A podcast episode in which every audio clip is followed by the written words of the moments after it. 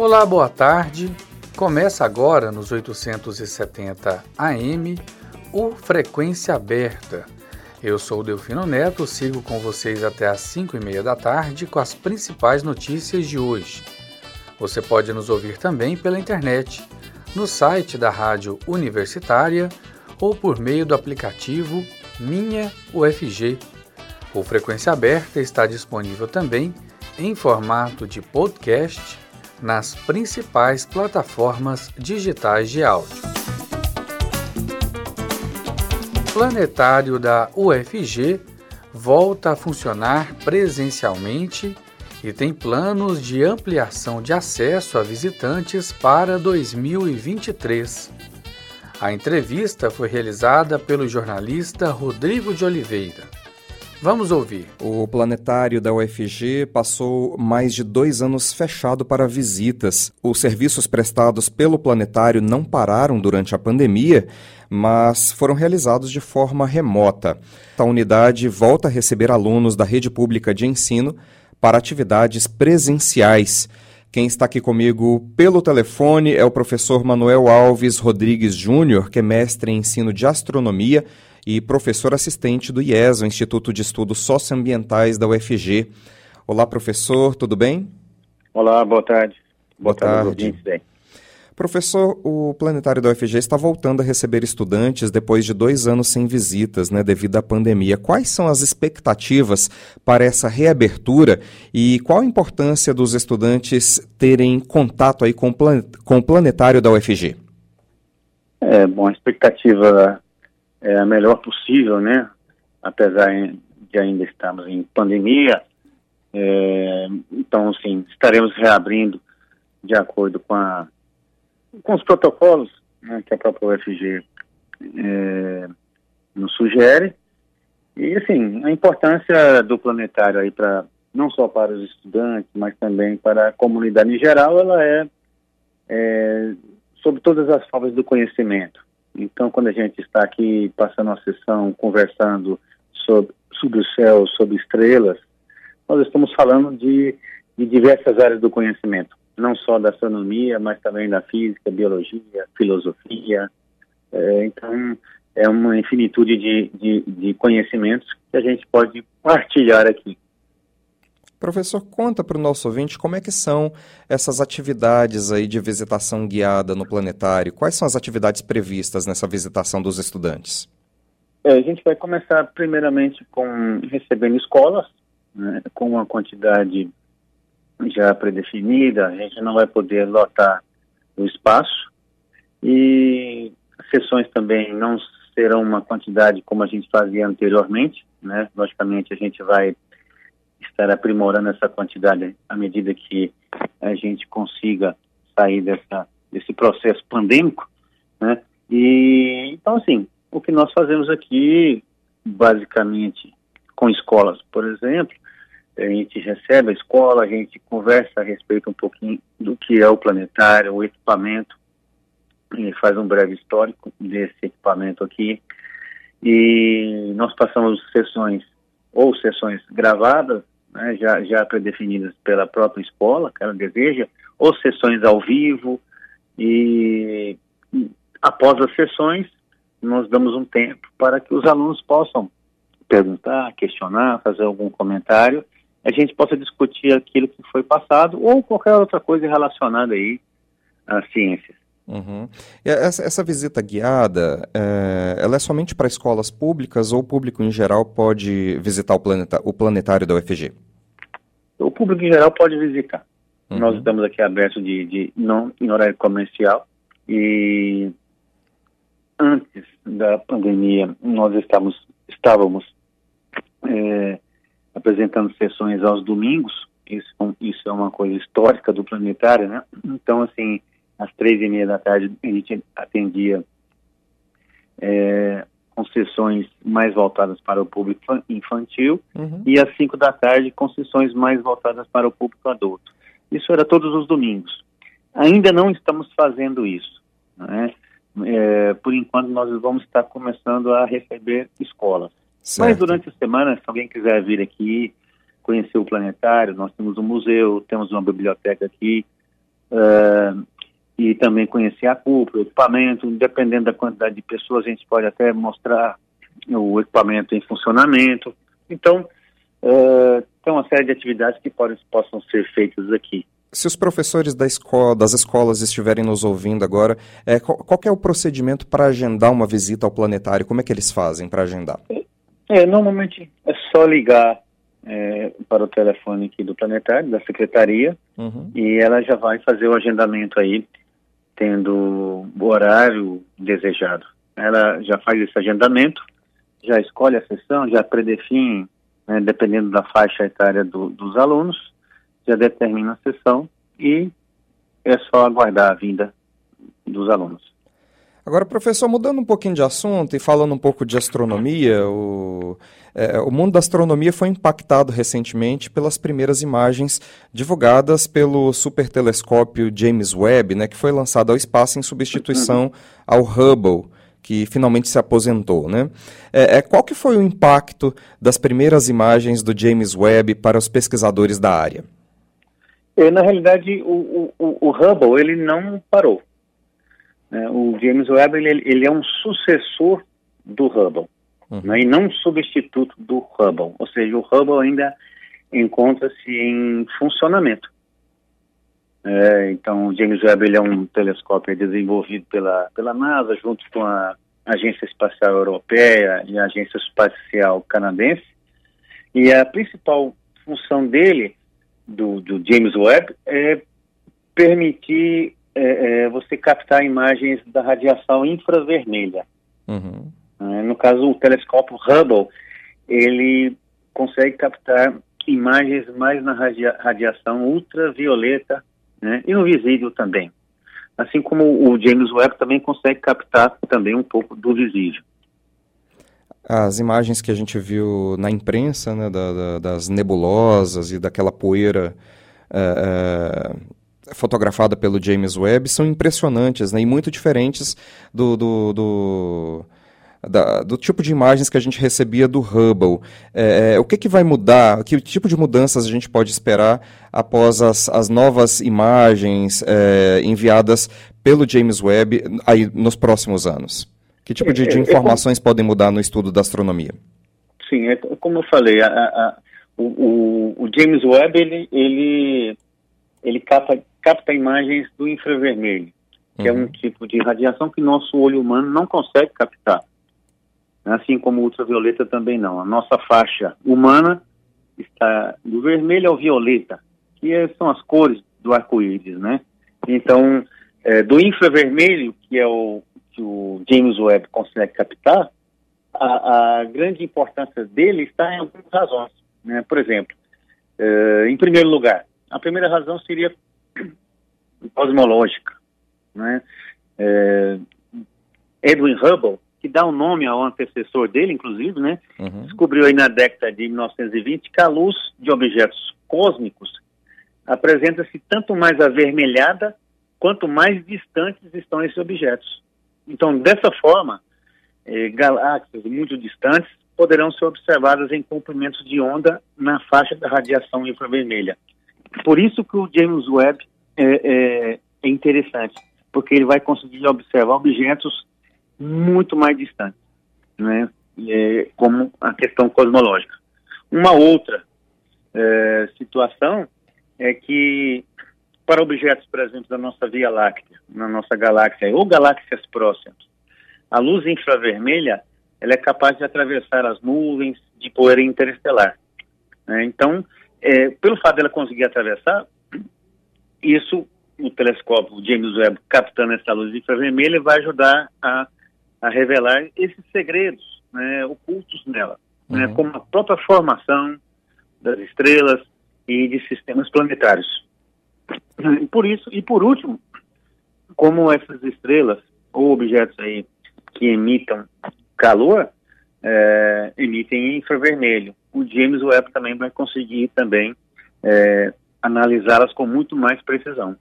E mais, desculpe, e mais ainda, né, porque o diâmetro do James Webb é, é cerca de, a área, né, na realidade, do uhum. James Webb é cerca de seis vezes maior do que a área do do Hubble, ou seja, são espelhos, né? O James Webb são 18 espelhos hexagonais e o Hubble são dois espelhos hiperbólicos. Então, na realidade, o James Webb consegue captar muito mais é, luz, né? Porque ele é maior.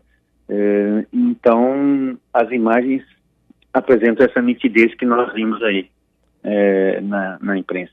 E para a gente terminar, o professor acha que essas novidades implementadas é, por, esse, por essa nova tecnologia, esse novo telescópio que viaja pelo espaço, essas novidades em breve farão parte aí do programa do planetário da UFG? Ah, sim. É, na realidade, essa, essas novidades, esses avanços né, técnicos, científicos, né, que são alcançados com esses de desenvolvimentos tecnológicos, eles vão refletir em tecnologias que podem ser utilizadas em outras áreas do conhecimento e no nosso dia a dia. Uhum. É, quando, quando eu falo aqui do planetário, eu posso falar de uma comunidade em geral. Né, se eu fosse fazer uma lista das aplicações da aeroespacial à vida diária, isso é quase interminável. Uhum. Né, por exemplo, sensores de infravermelhos que foram utilizados anteriormente são utilizados em termômetros né, que a gente utiliza hoje, que nem tem mercúrio mais. Uhum. Né, o equipamento com o qual Armstrong perfurou as pedras lunares, é, que trouxe à Terra, né, ele abriu o caminho para o desenvolvimento de aparelhos sem fio, né, que a gente utiliza hoje. Monitores cardíacos, né, para controlar a saúde dos astronautas, são utilizados em, é, em hospitais hoje. O Teflon também, né, que foi criado para proteger foguetes e alimentos desidratados de, devido à falta de gravidade, estão nas nossas cozinhas, né? É, no caso mais específico do James Webb, é, por exemplo, e que eu gosto de citar, é, é, a técnica que foi utilizada para alinhar o espelho James Webb já está sendo utilizada em cirurgias oculares. Então, já faz parte do nosso dia a dia. É, isso aí vai sempre ser assim. Tá certo. Eu conversei com o professor Manuel Alves Rodrigues Júnior, que é mestre em ensino de astronomia e professor assistente do IES, Instituto de Estudos Socioambientais da UFG, com atuação também no planetário da Universidade Federal de Goiás. Muito obrigado, professor. Eu que agradeço. Fico à disposição aí por visitas e tomara que tudo se resolva aí com relação à pandemia e a gente possa receber uma quantidade bem maior de pessoas. Fico feliz pela, pela conversa aqui. Muito obrigado.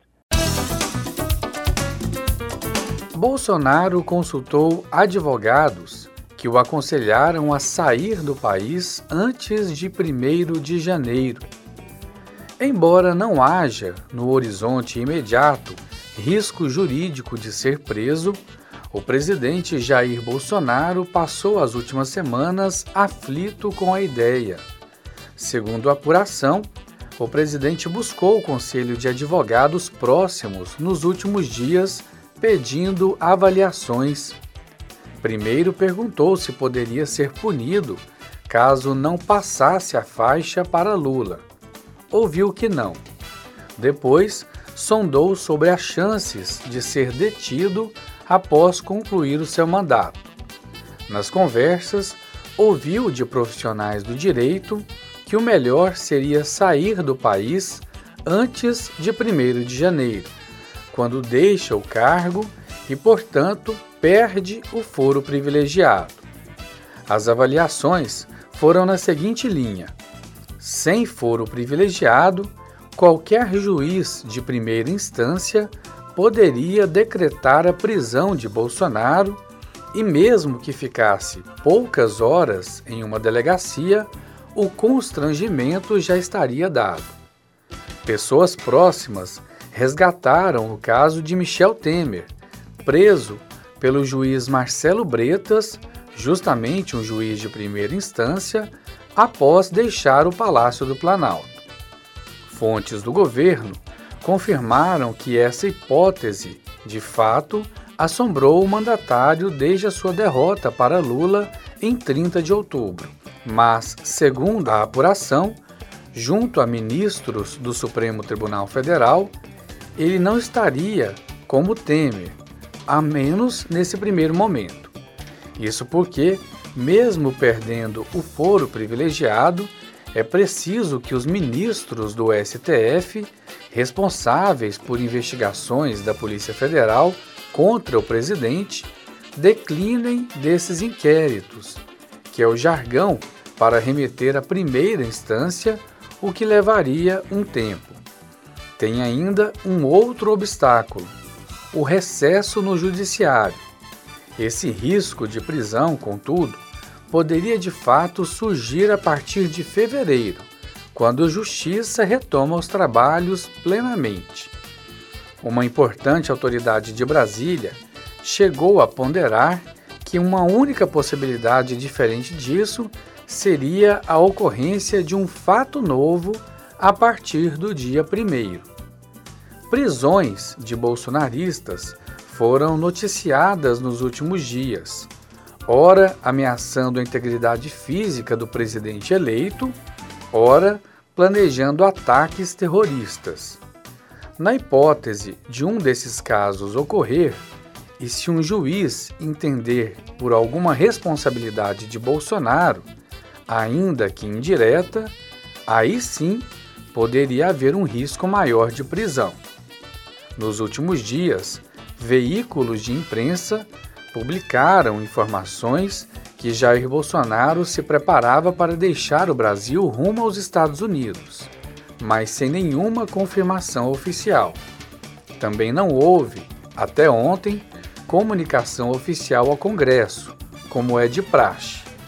Nessa semana, o Diário Oficial da União chegou a publicar que um profissional se deslocaria para os Estados Unidos para compor a segurança familiar de Bolsonaro. E isso alimentou especulações de que, de fato, ele estaria de partida. Governo publica autorização para assessores de Bolsonaro acompanharem o presidente em viagem a Miami. O governo publicou nesta sexta-feira, dia 30 de dezembro, no Diário Oficial da União, uma autorização para assessores que vão trabalhar com Jair Bolsonaro após o fim do mandato acompanharem o presidente em uma viagem a Miami, nos Estados Unidos. Questionado oficialmente, o Palácio do Planalto não confirmou a viagem internacional. O despacho no Diário Oficial da União prevê que a viagem dos assessores vai durar de 1 de janeiro, próximo domingo, até o dia 30 de janeiro. O mandato de Bolsonaro termina nesse sábado, dia 31. No domingo, assume o presidente eleito, Luiz Inácio Lula da Silva. Após deixar de ser presidente, Bolsonaro tem o direito a manter assessores com dinheiro público. Com isso, a autorização da viagem é feita pelo governo. Cinco assessores vão acompanhar o presidente Bolsonaro para dar apoio e fazer a segurança dele, segundo um despacho oficial. Desde que perdeu as eleições, no fim de outubro, o presidente praticamente não compareceu a compromissos oficiais e reduziu a quase zero suas manifestações e falas públicas. Bolsonaro tem passado a maior parte dos dias na residência oficial no Palácio da Alvorada. Bolsonaro nomeia comandantes da Marinha e da Aeronáutica indicados por Lula. As nomeações foram publicadas hoje no Diário Oficial da União, que traz também a exoneração dos comandantes da Marinha e Aeronáutica sob o governo de Jair Bolsonaro. Na Marinha, sai o almirante Almir Garnier Santos para entrada interina de Marcos Sampaio Olsen a troca ocorre no dia 31 de dezembro por necessidade do serviço. Olsen é escolhido de Lula para o cargo. Já na aeronáutica, sai o tenente brigadeiro Carlos de Almeida Batista Júnior para a entrada do novo comandante, Marcelo Canites Damasceno. Neste caso, a mudança passa a valer a partir do dia 2 de janeiro de 2023. Os dois novos chefes estarão à frente das funções no terceiro mandato de Lula, que se inicia no dia 1 de janeiro. Bolsonaro também nomeou nesta semana a indicação de Lula para o comando do Exército, Júlio César de Arruda. O general Júlio César assume o cargo ainda nesta sexta-feira, dia 30, em uma cerimônia de posse que será realizada em Brasília.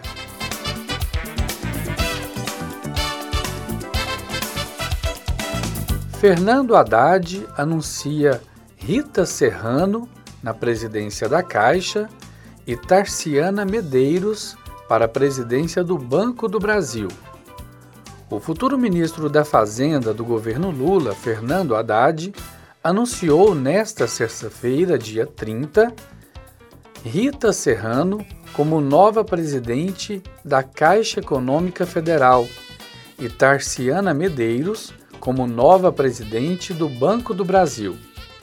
Tarciana Medeiros está no Banco do Brasil desde o ano 2000 e é gerente executiva da instituição desde 2019. Será a primeira mulher a presidir o banco público desde que a instituição foi fundada. O Banco do Brasil é o mais velho banco no Brasil desde que a República foi, foi criada.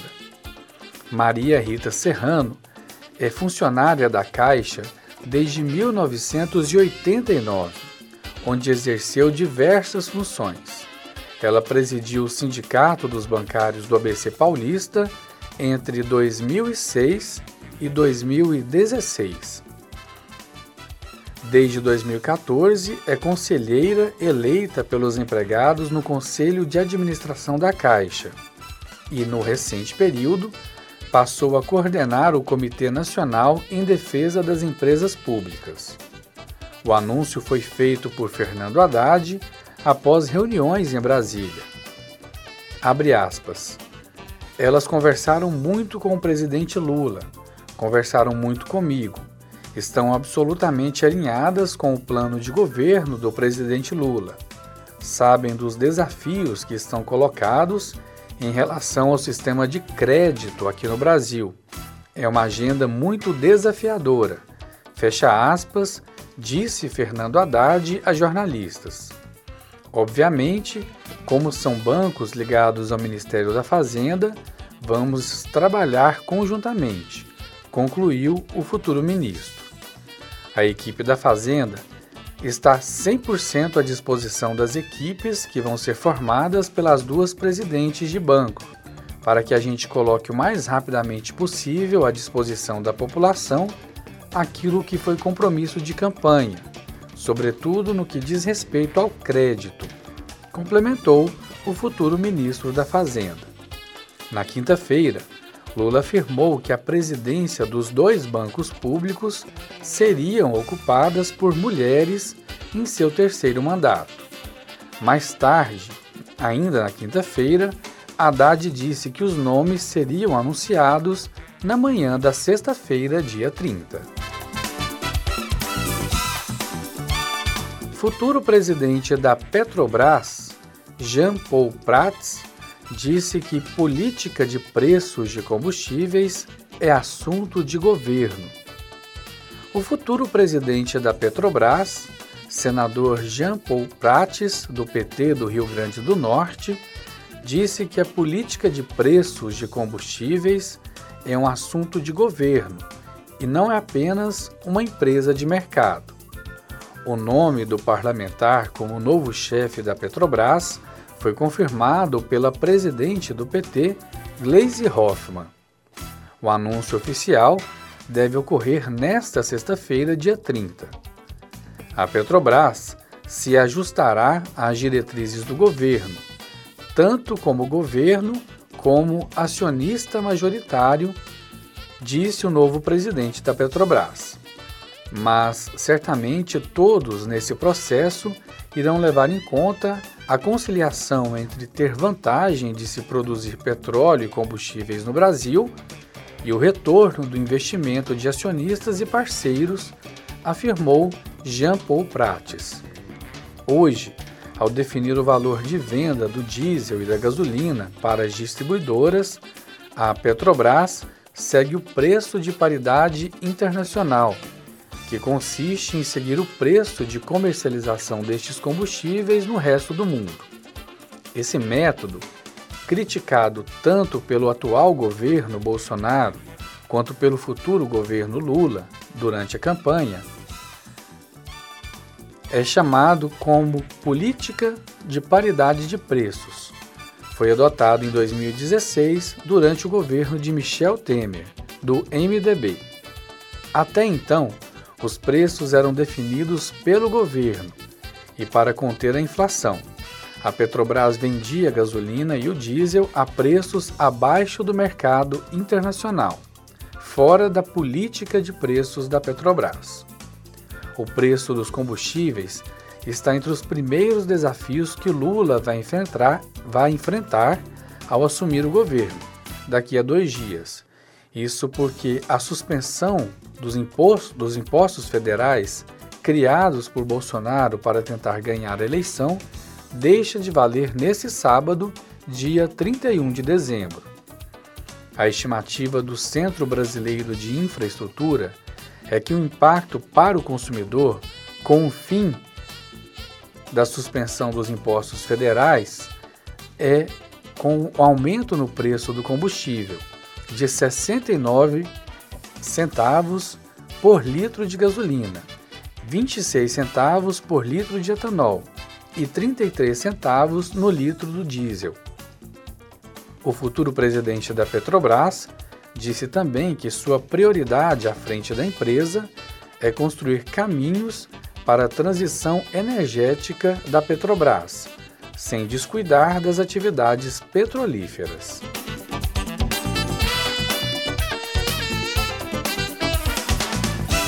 Posse de Lula será limitada a 30 mil pessoas por questões de segurança.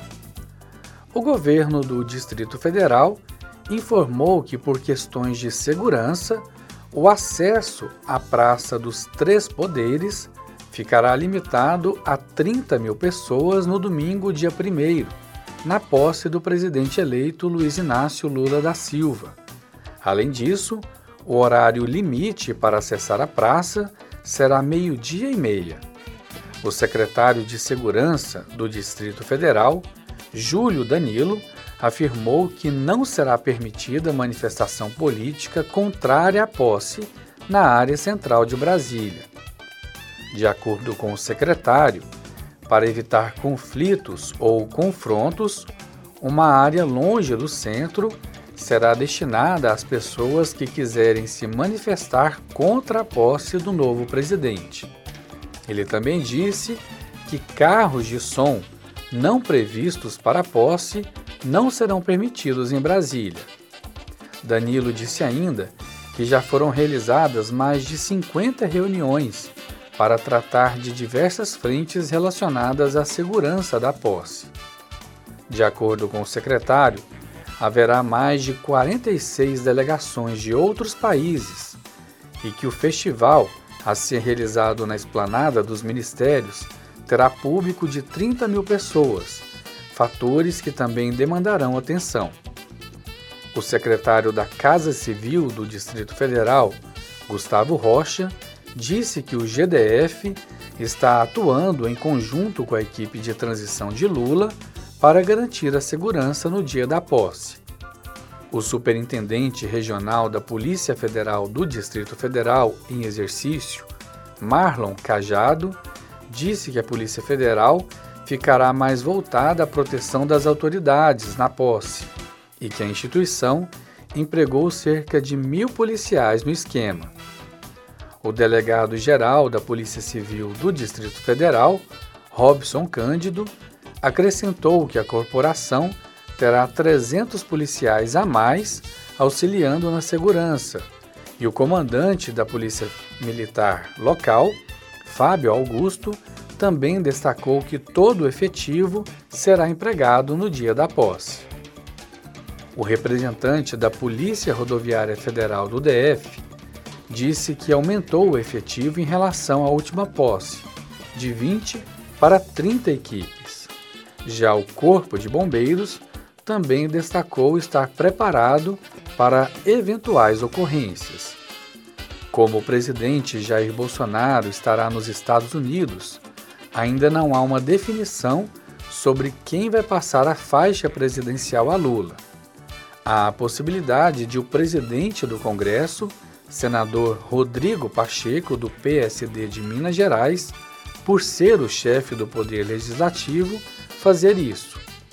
Aliados do Mineiro dizem que ele pode desempenhar o papel caso seja necessário, mas ainda não houve um martelo batido por parte do PT sobre isso, que ainda valia também fazer uma passagem simbólica da, da faixa com representantes da sociedade civil. E com essa informação nós encerramos o Frequência Aberta. A produção é do Departamento de Jornalismo da Rádio Universitária. Na técnica, Clóvis Henrique. Lembrando que em 2022 a Rádio Universitária completa 60 anos, difundindo música de qualidade e jornalismo independente. A todos uma boa tarde, obrigado pela audiência e até a próxima.